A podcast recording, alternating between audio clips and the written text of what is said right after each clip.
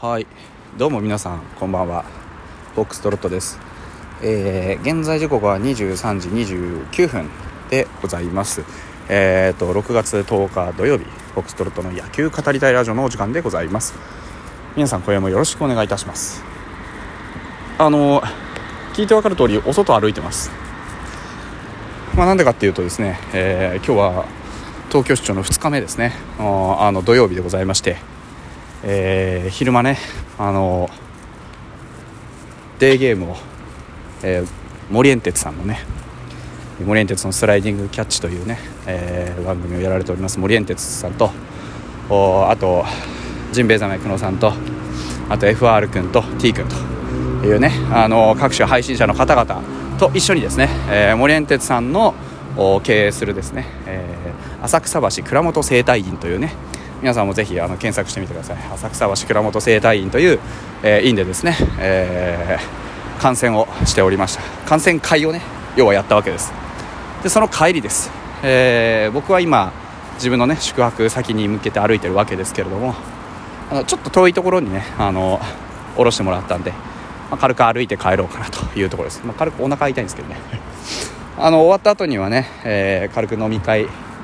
しましてで解散が今というわけでございます。いいんでいろんなこと喋ったりね。あの楽しかったです本当に、えー、各森エンテさん FR 君それから T 君、えー、久野さんありがとうございました。あまたね会いましょう。また会いましょうかどうせ会うんですけど、ね、というわけでございます。試合、えー、僕見てました。あ本当に良かった。ねあの勝つところまでライブでお送りしてたんでね、えー、聞いてくださった方はあいっぱいいらっしゃると思いますけれども本当にいい試合でした。何がいい試合だったかというとあのまず相手ね、えー、大竹ですか。大竹幸太郎あの現役ドラフトでね阪神さんに移籍してから今まで負けがないと。でしかも防御率も1点切ってるというようなねとてつもなく、えー、抑えていく素晴らしいピッチャーなんですけど。で今日もね随所にその良さ発揮してきたんです。やっぱりね右バッターのインサイド低めの制球がもう抜群にいい。あ素晴らしかったですね。もう本当に何て言うんでしょう。あのそこその1点取るだけでもめちゃくちゃいいピッチャーだっていうのがもう分かる。すぐ分かる。ぐらいのあの素晴らしい投球でした。変化球もねチェンジアップ非常に良かったしスライダーも。ただねところどころや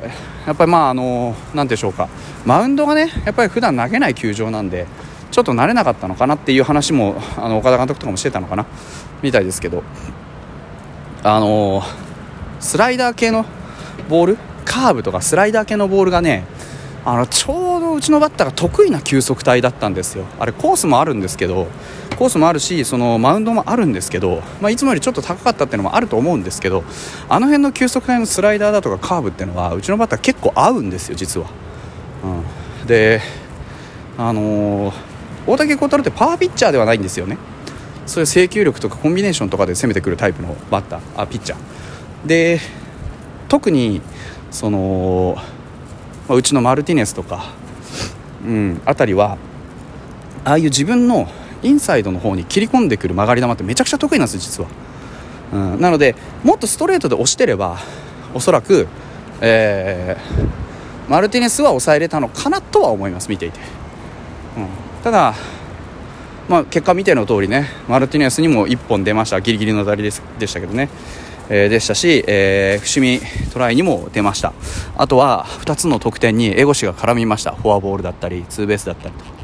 ところどころ要所要所でやはり我々の方に長打が出たのが大きかった。あそこが一番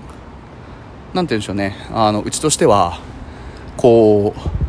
得点のチャンスが生まれたところ。でさらに言うとその得点のチャンスをまあ、きちんとね、えー、掴むことができた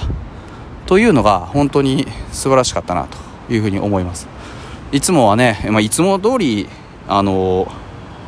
やばい 得点圏の弱さがなかったかって言われたらそんなことなくって全然出てたんですよ。まあ、まあまたねあの案の定野村君にチャンス一発目の場面で回ってきて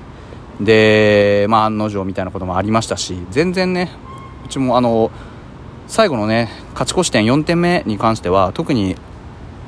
加藤豪将があの打ってなかったら多分そのまま全部凡退で終わってたと思うんです。もう万波にしてもその、ね、次のバッターにしても水野君だったのは誰だったかな？水野君いないか、えーとまあ、とりあえずその後ろのバッターにしてもあのとにかくうち得点圏でどういうふうに仕事をするかっていうところに対してまだまだ甘さしかないんですよね。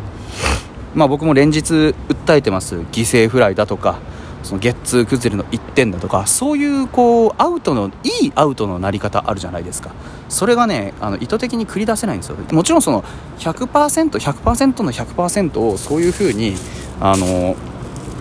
なんて言うんでしょう、えー、いいね。こう落とし方というかいいアウトのなり方で過ごすことっていうのが常にできる人っていうのはそうそういません。もちろん。ですしそんな簡単にねまああのなんでしょう毎回成功するってこともないわけです。あですからその成功するしないに関しては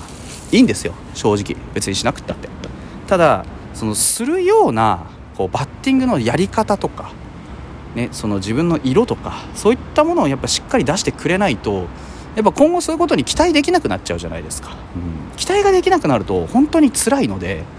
うんやっぱり今日もねまあ言うなれば野村勇輝、えー、じゃないですか。チャンスで回ってきましたって。うわ野村勇輝勝って多分、うん、申し訳ない野村勇輝ファンの方が思ってたら本当に、ね、いらっしゃったら本当に申し訳ないんだけどやっぱり野村勇輝かっていうちょっとやっぱネガティブな感想になってしまうんですよね。で案の定アウトになるじゃないですか。だからだんだんとその得点圏っていうことに対する野村勇輝の印象っていうのがもう固まってきてしまって。万波もそうですよね。実際あの万波長打ホームランが出てる分だけ打点稼いでますけど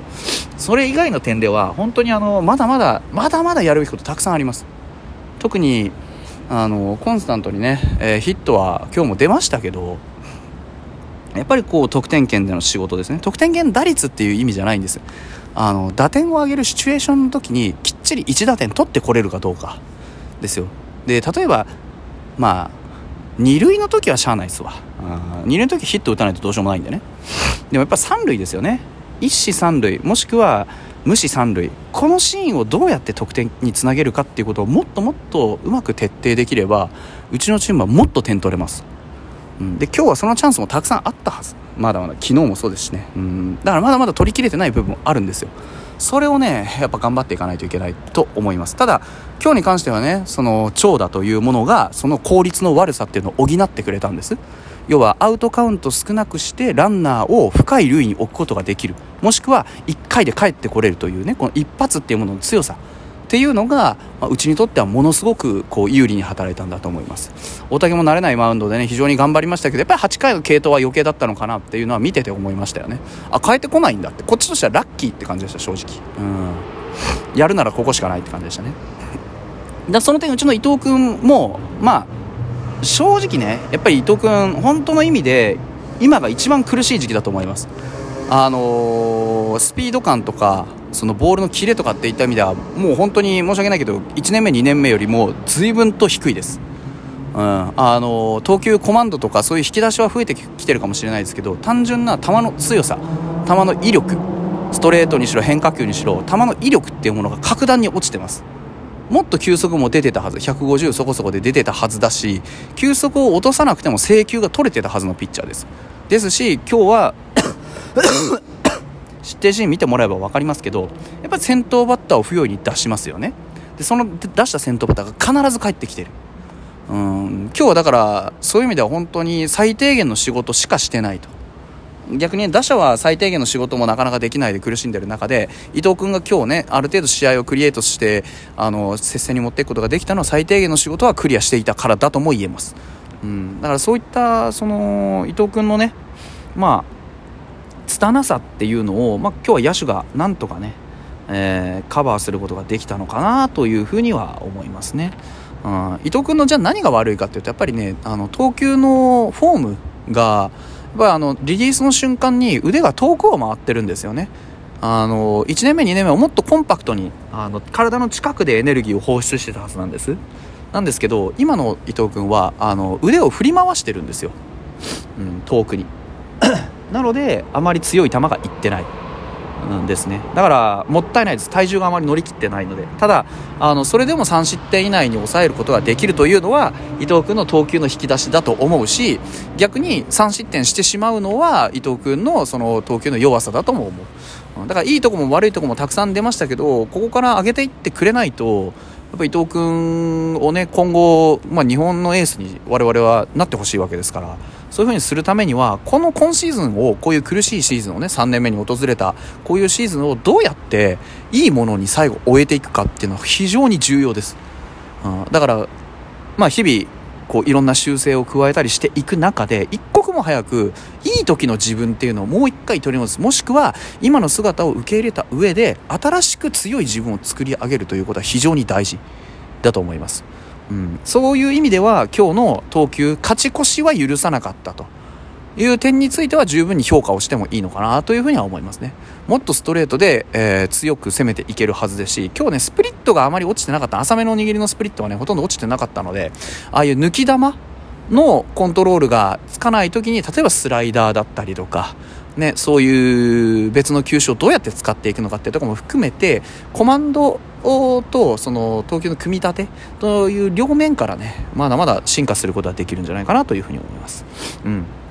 それにしても今日はね、あのー、マルティネス、非常に、あのー、安定したバッティングでして、加藤豪介のここ一番の強さも非常にあの目立ちました。あのー、やっぱりただね、えー、新戦力じゃないですか、そういうこと方たちはね。うん、新戦力が3人頑張ったんですけど、これ、従来からいる、ファイターズにずっといる戦力は、やはり勝負弱いっていう癖がついちゃっている。ここを脱却していくと、僕は A クラス十分あるんじゃないかと思ってます。心の持ちようです。野球はメンタルのゲーム。ね、えー、7割ピッチャーが勝つ。そしてその3割をどうやってバッターが手繰り寄せるかというところもっと工夫ね気持ち持っていってほしいなと思います。それではまた明日。